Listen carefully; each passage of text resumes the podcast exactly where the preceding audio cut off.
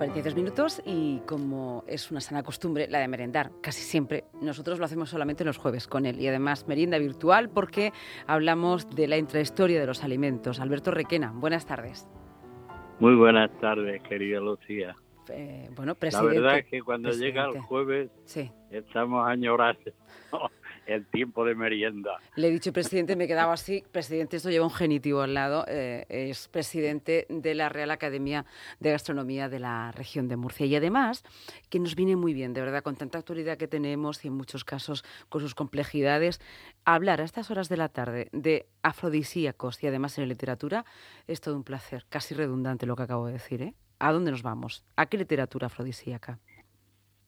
Pues como habíamos planteado nuestros oyentes, le vamos a dedicar atención a cuatro grandes obras de, la antigüedad, pero que siempre están presentes. Y en este caso concreto vamos a echar la mirada nada menos que al de Camerón, de Giovanni Boccaccio. es, es una obra escrita en 1353, por tanto es del siglo XIV, y es un fascinante vistazo, un fascinante escenario de las costumbres y la cultura alimentaria también de la época medieval. Hay que tener en cuenta que, porque esto, Lucía, yo creo que casi siempre lo olvidamos, incluso de cosas más recientes. Ponernos en contexto es muy difícil, porque estamos muy condicionados por la actualidad que nos envuelve. Y echar la vista atrás es muy complicado y claro, las motivaciones de las cosas son las inmediatas normalmente, desde luego las que hablan cosas de la vida, de la vida cotidiana, de las costumbres, pues son de época. Y claro, eh, esta obra se escribe cuando Europa está pasando por un periodo tan terrible como fue el de la peste. Mm. Y necesitaba, eh, necesitaba respirar, necesitaba algo fresco, algo algo lúdico, algo frívolo para, para desembarazarse de ese pesado, eh, esa pesada losa que suponía la, la peste, nada menos. Sí, y hay incertidumbre y demás. Entonces se, se va a este aspecto, bueno, pues una forma de, no sé si de evasión, ¿no? O al menos de resistencia y, o de ambas cosas, ah. porque en, cuando estamos muy agobiados necesitamos de alguna manera abrir alguna ventana, ¿no? Es, es una especie de esperanza a que hay otro otra realidad a la que quieres mm, asirte, ¿no? Y que, que hay otra posible, efectivamente. Bien, y entonces en ese contexto es en el que se genera el Decamerón. El en el Decamerón, el Decamerón no es una obra gastronómica ni muchísimo menos. Esto lo quiero aclarar y, y lo, lo quiero dejar meridianamente claro. Pero sí es verdad que se utiliza como referencia, porque, bueno, aparecen diversidad de alimentos, referencias, aparece eh, los eventos sociales, la gente se reunía para disfrutar de la comida y de la compañía permanentemente. Entonces, los, los banquetes, los festines, etcétera, era eh, un punto central de la vida, de la vida social y de la vida familiar. El de Camerón no es un libro de cocina, como decimos, y sus relatos, mm, no obstante, dejan entrever detalles de cómo se preparaban los alimentos, las técnicas, los ingredientes, la presentación de los platos, de alguna manera. Y en muchas historias, pues se utiliza la comida pues, para simbolizar la hospitalidad, por ejemplo, o la generosidad, o incluso formando parte de tramas ingeniosísimas de engaños y de seducciones. Y esto pues, viene a demostrar de alguna manera que la comida era algo más que una mera materia, una mera sustancia, que tenía significados culturales. Mm, un, ritual, claro, un ritual. Pero es esta, la simbología profunda que entraña. Eh, la diferencia, por ejemplo, de, dieta entre las clases sociales, pues también están reflejadas en la obra, según los momentos. Los personajes de la alta sociedad, pues eh, comidas opulentas, lujosas, los de las clases más bajas por dietas más simples. Esto se repetirá en todas las grandes obras. El otro día nos referíamos al, al Quijote, también eh, es evidente que también tiene lugar lo mismo, ¿no? Y esto sirve mm, pues, como ilustración de las diferencias económicas y sociales. Mm, por lo tanto, buscar en el, en el Decamerón de Boccaccio una mención explícita de elementos afrodisíacos como tales no lo vamos a encontrar. Sí vamos a encontrar referencias indirectas eh, alimentos, a bebidas, a situaciones. Por ejemplo, las bebidas alcohólicas, el vino. Pues en muchas, en varias, en varios de los cuentos, el vino y otras bebidas alcohólicas, pues forman un papel importante en el desarrollo de las tramas. ¿Por qué? Pues el vino desinhibe, tiene una gran capacidad para desinhibir y era a menudo asociado con el romance y con la seducción que en el fondo hay en todas las escenas de, del Decamerón. Las frutas y dulces, pues en algunas narraciones se mencionan los dulces que en aquella época, vuelvo, vuelvo otra vez al contexto, eran considerados como estimulantes del deseo las frutas secas, los, frescas, perdón, o los postres. Sí. Estos eran ¿Porque llevaban azúcar o por qué? Sí, o sea, siempre hay mm. Un fondo que, eh, que puede justificarlo, ¿no? Que puede justificarlo de forma incipiente, digamos. El otro día ya quisimos dejar claro e insistimos en ello, en que los afrodisíacos son más bien intencionales que reales. Pero en algún elemento eh, pues puede tener que ver especialmente lo relacionado con las especias que precisamente en el contexto de la Edad Media se utilizaban mucho. Y se puede entender pues, pues, los picantes, los dulces, y desde luego las bebidas que llevan algo de alcohol, incluso en el mundo musulmán, ¿eh?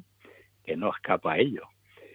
Entonces, en el, en el caso del, del Decamerón, banquetes lujosos, entorno de indulgencia, entorno placentero. Se podía interpretar como propicios para el romance y la seducción. Estamos diciendo lo mismo que cuando hablamos directamente de los alimentos, son las situaciones que, digamos, de cierta frivolidad y escape que en el caso de Camerón se quieren narrar y que se ambientan pues con un contexto sensual o romántico, repleto de entornos y situaciones en, el que las historias se pueden interpretar como afrodisíacas en sí mismas. Mm. Podríamos llegar a decir eso. Eh, no hay que olvidar que el de Camerón es una colección de cuentos, como decía al principio, que están en, escritos en un momento terrible y que lo que pretenden es relajar y entender eh, o pasar a la, que la gente entendiera que la comida podía jugar un papel importante también como un, uno de los grandes placeres de la vida y que se disfruta pues con más intensidad cuando uno pretende refugiarse de una cosa como la peste negra, ¿no? claro, claro. La presentación de los platos, por ejemplo, pues también, aunque podemos pensar que simplemente se acomoda a lo que era la época medieval, pero también hay algo de específica, porque normalmente las comidas que se refieren al Decamerón pues son abundantes, son variadas, eh, donde se puede elegir. Esto, esto es un signo de hospitalidad, de generosidad, dadivosidad, si quieres. Algo de eso tenemos en Murcia todavía, ¿eh? Simplicidad con elegancia, por otro lado. Las técnicas de presentación del siglo XIV pues, no tienen nada que ver con las de hoy.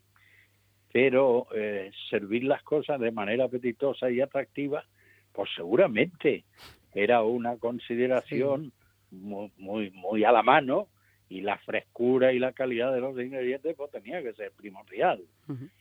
Las especias, como hemos referido, pues muy valoradas, tanto, tanto por los sabores como por las referencias de conservación, de salud, incluso de atractivo afrodisíaco como le hemos atribuido.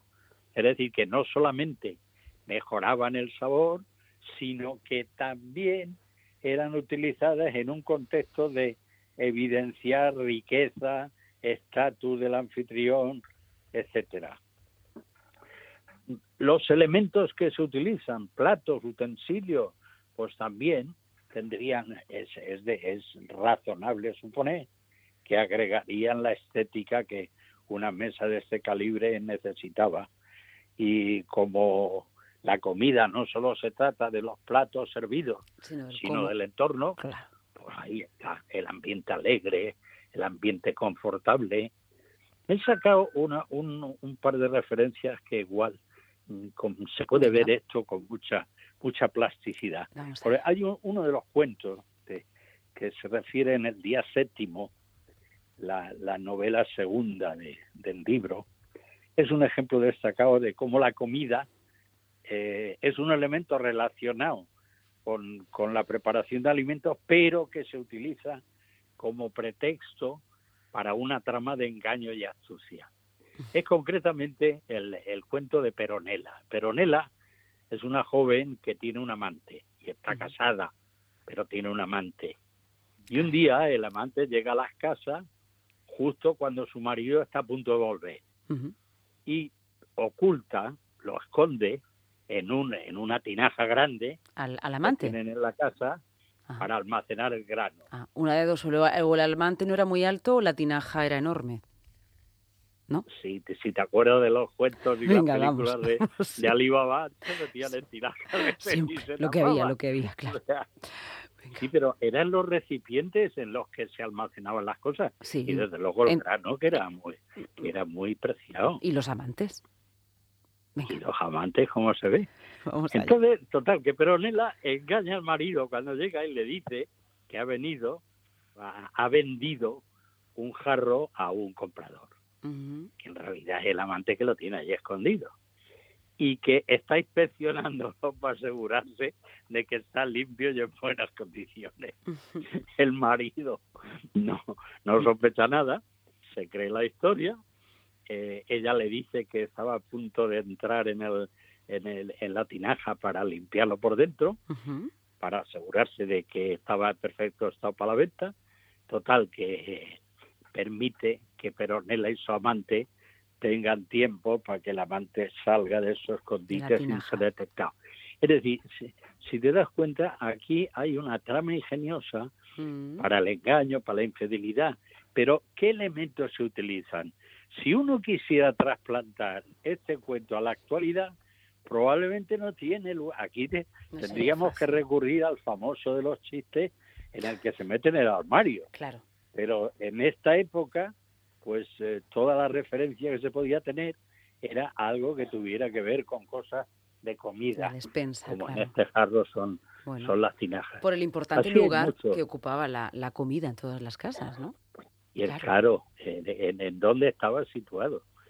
Mm. Hay otro, hay otro también precioso, que es eh, un par de amigos, Bruno y Fumalmaco, mm. que engañan a un tercero, un tal Calandrino, haciéndole creer que ha encontrado una piedra mágica que lo hace invisible.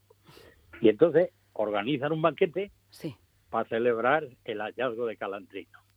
Y entonces aquí, por la, la descripción que se hace de la comida, no se centra tanto como en el otro caso en los platos servidos, sino cómo la comida se utiliza como medio para avanzar en el engaño y la interacción entre los personajes. O sea, ahí hay uno que se cree que es, invisible y que no lo están viendo cómo ingiere los alimentos de la mesa y cómo los escoge. Es decir, ese, el, el escenario es lo que de alguna manera utiliza Boccaccio para introducir los alimentos y prácticamente todos los cuentos giran en torno a ello. ¿eh? Y hay comida o recipientes cercanos, etcétera. Siempre y nosotros acabamos con una merienda, según el de Camerón, hmm. en el que un vinito blanco de tipo italiano o una bebida suave como una tisana de manzanilla o menta, una tablita de quesos como parmesano y mozzarella, podemos agregarle un poquito de salami, unas galletitas italianas para mojarlas en el vino, o en la infusión que hayamos cogido y unas frutas frescas eh, como higos, uvas o peras, muy comunes en la Italia de la época. Este menú tiene la esencia de lo que podían haber disfrutado los personajes del Decamerón y tiene los sabores tradicionales y una perfecta merienda inspirada en esta obra clásica. Y después de esto, ahora nosotros tenemos que seguir trabajando y hablando aquí en la radio y haciendo radio como, como, como si no lo hubiéramos comido. Bueno, pues muchísimas gracias. A brindar claro, claro, claro. Ahí mojaremos la galleta en, en vino y comeremos unas peras. El ¿eh? reloj, el reloj de Alberto. Ahí está, indicando los cuartos que estamos a punto de llegar al final. Muchísimas gracias. Voy a ver qué tengo aquí en la tinaja para la siguiente hora, ¿vale? Vale, a ver si encuentra un tesoro. Buenas tardes, Alberto Requena. Muchísimas gracias, como siempre, que nos acompaña todos los jueves. Recordamos, presidente de la Real Academia de Gastronomía de la región de Murcia, hoy nos ha ofrecido ese de Camerón y algunos cuentos donde... Eh, se hace con la literatura, eh, con eh, los alimentos, con recipientes, también como mecanismo de evasión de, de la dura epidemia de peste que asolaba Europa.